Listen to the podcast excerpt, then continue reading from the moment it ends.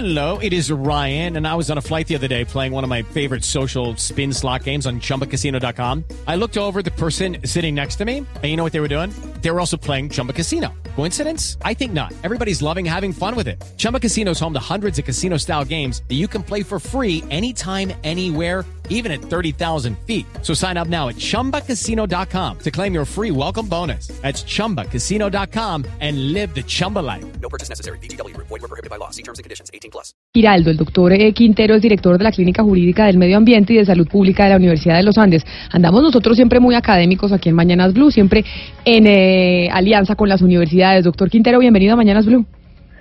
Buenos días, Camilo. Camila, muchas gracias por la invitación. Eh, somos tocayos, usted Camilo, yo Camilo.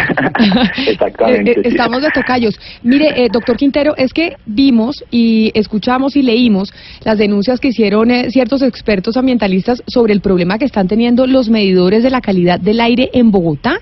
¿Qué pasa cuando los medidores de la calidad del aire no funcionan y dejan de hacerle monitoreo al aire que estamos respirando los bogotanos? Sí, realmente es un gran problema para la ciudad porque estamos dejando de saber qué aire estamos respirando y yo creo que eso es una falta de transparencia para todas las personas porque realmente el impacto ambiental es evidente y no tenemos datos claros para tomar decisiones. Que, pues creemos que cuando dejan de reportar datos, esta red de monitoreo de calidad del aire demuestra que no hay como una real importancia para proteger la salud pública de las personas. Y se- Eso es muy grave y nos preocupa realmente como, como clínica jurídica nos preocupa y hay unas denuncias que se han hecho de diferentes eh, sectores. Doctor Quintero, ¿estos medidores se han dañado en otras oportunidades en Bogotá o esta es la primera vez que vemos que los medidores de la calidad del aire no están funcionando y están intermitentes? Eh, pues digamos que ha pasado en diferentes ocasiones, ha pasado en diferentes ocasiones y eso demuestra que es necesario fortalecer la red de monitoreo de calidad del aire, porque la, como está funcionando es una red de monitoreo privada, no hay unos datos públicos donde la gente pueda eh, hacer veeduría, hacer control sobre la, la calidad del aire y es algo que ha pasado eh, casi de manera sistemática durante varios días en, los- en las últimas semanas. Pues precisamente nos vamos para la Secretaría de Ambiente de Bogotá, porque de Medio Ambiente, ¿no? Porque eso Secretaría es de Medio Ambiente o de Ambiente, Ambiente, ambiente. porque suena como Secretaría de Ambiente, o sea que la Secretaría es muy movida y pasan buenísimo allá. No, no se debería ser Secretaría. No había pensado eso, pero sí. Secre- Secretaría de Ambiente, allá está Angie Camacho precisamente preguntando qué dicen las autoridades sobre la intermitencia en los medidores de la calidad del aire. Angie, ¿qué dicen las autoridades? ¿Qué dice eh, la Secretaría de Ambiente de Bogotá? Así, Camila, aquí hasta la Secretaría de Ambiente llegamos porque sí hay preocupación de parte de ambientalistas, de académicos, frente a esta salida durante varias horas, tres durante los últimos tres días, durante más de 12 horas ha estado por fuera los monitoreos, dicen que no hay eh, resultados durante esos intervalos. Y precisamente estamos aquí en la Secretaría de Ambiente donde el subsecretario de la entidad entregará detalles a todas estas preguntas sobre qué está pasando, si estos resultados que ellos entregan son fiables, qué pasó luego de las mediciones, eh, luego de que se decretara la emergencia ambiental y luego que el alcalde decidiera levantarla, pero todas estas preguntas tendrán respuesta una vez el funcionario pues acuda a los micrófonos de Blue Radio para darles explicaciones concernientes a esta preocupación que ya lleva varios días en el ambiente y de la que todavía aún no hay respuesta, Camila. Diana, gracias. Angie, entonces seguimos pendientes de qué dicen y cuándo van a dar la respuesta sobre la medición de la calidad del aire, porque tuvimos una medida en Bogotá sobre el pico y placa, tuvimos pico y placa el fin de semana, pero realmente, Diana, de lo que pudimos encontrar del informe de la Contraloría que se presentó hace algunos años ya, esas medidas que se tomaron en Bogotá, ¿funcionan o no funcionan? ¿Es lo que, lo que pedía la Contraloría o por lo menos recomendaba para el aire que respiran los bogotanos? Pues es que mire, Camila, existe un informe de la Contraloría Distrital eh, bajo la administración del señor Juan Carlos Granados Becerra, eh, actual Contralor.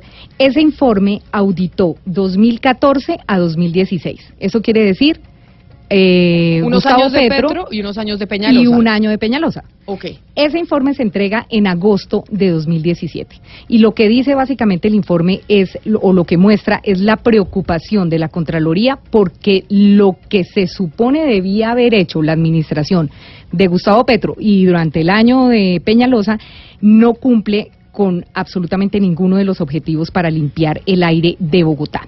Lo que dice el informe es que, por ejemplo, la Secretaría no cuenta con procedimientos para la actualización y consolidación de inventario por fuentes fijas de emisión atmosférica, de manera que la información se maneja de manera muy básica. O sea, es decir, no sabemos ni siquiera cómo, qué tan contaminados estamos en la capital. Exactamente, dice la Secretaría no ha estructurado un adecuado seguimiento de los medios que establecen para realizar modificaciones o ajustes en las fuentes fijas de emisiones atmosféricas. Respecto a los procedimientos sancionatorios, con ocasión a ese control de advertencia, lo que dice es no tenemos hallazgos eh, penales, pero sí hay hallazgos fiscales y hallazgos eh, disciplinarios. Pero esos hallazgos fiscales y disciplinarios lo que dice la Contraloría es porque no se tomaron las medidas pertinentes para controlar la contaminación del aire en Bogotá. Exactamente. Entonces lo que dice es lo que dice la Contraloría es que definitivamente la Secretaría eh, Distrital de Ambiente durante la vigencia de 2014 suscribió 1.539 contratos por un valor de 40 de más de 43 mil millones de pesos, de los cuales se escogieron seis como muestra para una suma de 200 83 mil millones eh, de pesos y contratos que al final lo que dice el estudio es que no se sabe exactamente si sirvieron o no y si toda esa plata sirvió o no. En el 2015 gastaron más de 60 mil millones y en el 2016 67 mil millones de pesos, de los cuales se escogieron dos contratos por la suma de 293 mil pesos para revisión. Lo que dicen ellos es definitivamente Bogotá sí tiene que aclararnos en qué se ha venido gastando la plata que se supone es para mejorar el ambiente de la ciudad. Sí, entiendo yo que hay cuatro reproches de la Contraloría en resumen. Primero, que los inventarios de las máquinas que se colocan en todo el territorio de Bogotá no están sirviendo. Pues básicamente es la denuncia que estamos presentando hoy y que no tienen respuesta desde la Secretaría de Ambiente. Exactamente. Lo segundo es que las que sí están colocadas no están sirviendo bien.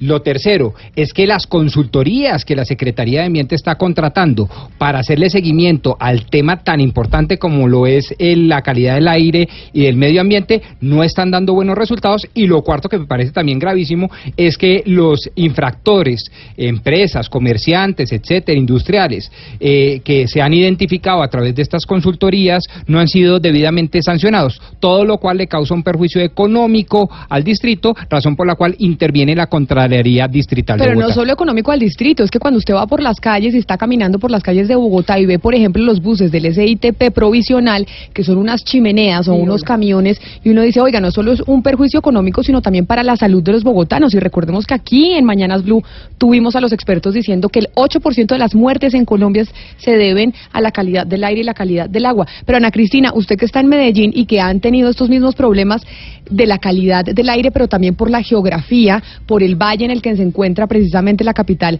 antioqueña, ¿ustedes sí tienen medidores que funcionan o han tenido situaciones similares a las que está contándonos Diana que ha denunciado la Contraloría? Sí, lo que pasa, Camila, es que estoy sorprendido. Usted me dice que en Bogotá hay solamente cuatro estaciones de medición. Eso es lo que nos está diciendo, eso es lo que dice la Contraloría. Mire, es que, en, es decir, aquí no es solamente Medellín, sino que es todo el área metropolitana. En el área metropolitana son 10 municipios y los, estos 10 municipios eh, del área metropolitana tienen 19 estaciones medidoras. Y además hay casas donde, además de estas estaciones medidoras, hay casas donde se han eh, instalado eh, también eh, algunas estaciones de, pues, de otras características.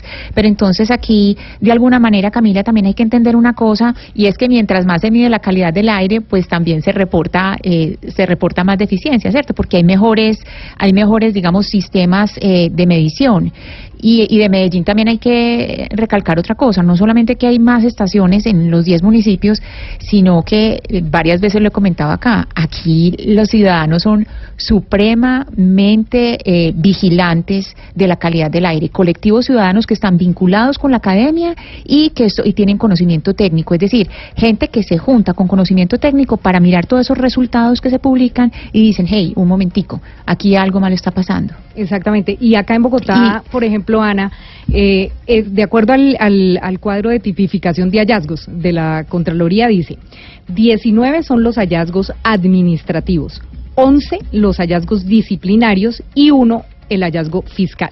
Entonces, lo que sí quisiéramos saber, y ojalá no lo contestara el secretario distrital de Ambiente, eh, que aunque le toca solo el último año de este informe, es ¿Cómo se han podido subsanar estos hallazgos eh, de la Contraloría Distrital? Sí, y en ese sentido yo le quisiera preguntar precisamente al doctor eh, Quintero por el papel de la ciudadanía, si en Bogotá hay ese tipo de colectivos, porque pues en su última respuesta empezó a hablar del papel de la ciudadanía, pero quisiera saber qué tanto se mueven los colectivos ciudadanos en Bogotá por reclamarle a la alcaldía y a las secretarías por la calidad del aire. Sí, efectivamente en Bogotá está empezando a despertarse esa conciencia ciudadana y de trabajo en red. Eh, hace, hace un par de años nació la Mesa Ciudadana por la Calidad del Aire en Bogotá y creo que ha sido un espacio muy importante para tener en la agenda pública estos temas de calidad del aire. Es algo que Medellín ya, ya un proceso de varios años. En Bogotá ya empezamos también a trabajar de manera coordinada con diferentes colectivos ciudadanos para posicionar el tema de calidad del aire. Y hoy que estemos hablando en medios de comunicación de calidad del aire es una muestra de que los temas ya están posicionados y los colectivos están haciendo una vigilancia, veeduría. Son los colectivos los que han alarmado a la ciudad sobre el tema de calidad del aire y para eso es importante tener una red de monitoreo eficiente, adecuada, eh, de datos abiertos, que eso es muy importante, ya, que ya lo tiene Medellín. También, por ejemplo, un proceso muy exitoso en Medellín son los ciudadanos científicos. Ciudadanos tienen sensores en sus hogares y pueden contrastar la información oficial. Y creo que eso es muy importante para tener información clara y veraz y tomar acciones prontas. Pues es el doctor Camilo Quintero Giraldo, director de la Clínica Jurídica del Medio Ambiente y Salud Pública de la Universidad de los Andes, a propósito de la calidad del aire en Bogotá y en el país. Pero en Bogotá estamos alerta por cuenta de ese informe que conocimos de la Contraloría, pero además porque los medidores del aire no están funcionando o están funcionando de manera intermitente y la Secretaría de Ambiente todavía no da respuesta de por qué. Y si no se sabe, como nos dice el doctor Quintero, la calidad del aire ¿Qué tal está? Pues pocas medidas podemos tomar para poder solventar el aire que están respirando los bogotanos. Señor Quintero, muchas gracias por estar con nosotros hoy en Mañanas Blue. Muchísimas gracias por la invitación. 10 de la mañana, 56 minutos.